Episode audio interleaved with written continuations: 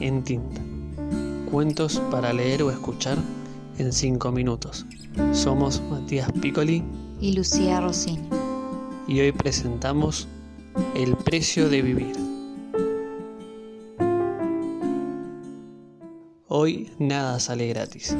Todos lo vemos y vivimos día a día, encontrándonos con que para casi cualquier cosa que queramos hacer debemos abonar cierto monto de dinero de la misma manera que nos acostumbramos a que nos lluevan ofertas de todo tipo y forma, desde vidrieras lujosas que nos encandilan con prendas de vestir hasta el discurso guionado de quien ofrece algo para el bolsillo del caballero y la cartera de la dama en un transporte público.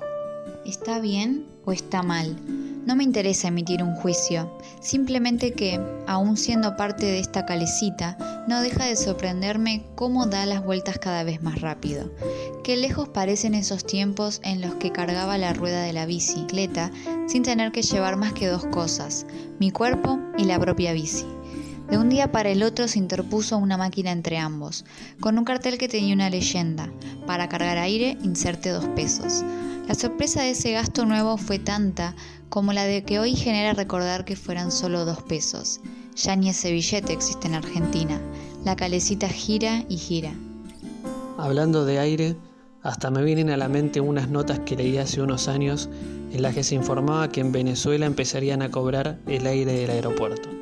No sé si prosperó o no, pero no me extrañaría que lo hiciera pronto allí o en otro país. El agua es otro caso. Hace no mucho salir con la familia o amigos y tomar unos mates, típica bebida argentina, se podía hacer sin un peso encima.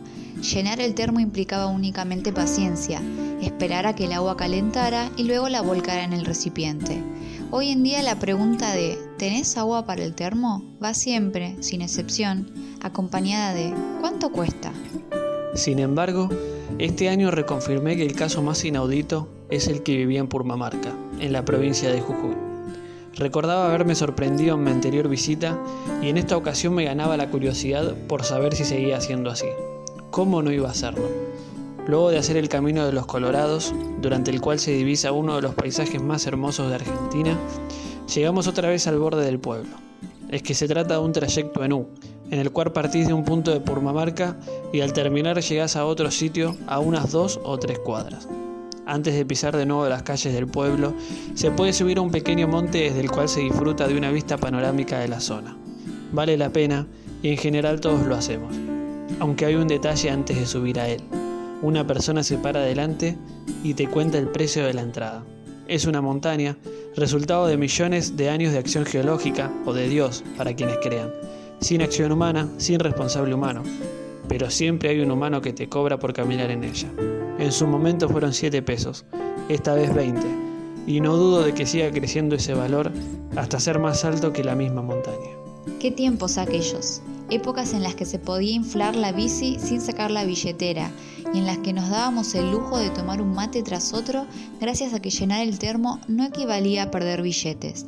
Y qué tiempos aquellos, tan lejanos, tan irreales, en los que se podía disfrutar de la naturaleza sin pagarle a alguien por su trabajo de no tener nada que ver con que eso esté allí. Tal vez nos falte mucho para que nos empiecen a cobrar por tener una sombra que nos acompaña a todos lados.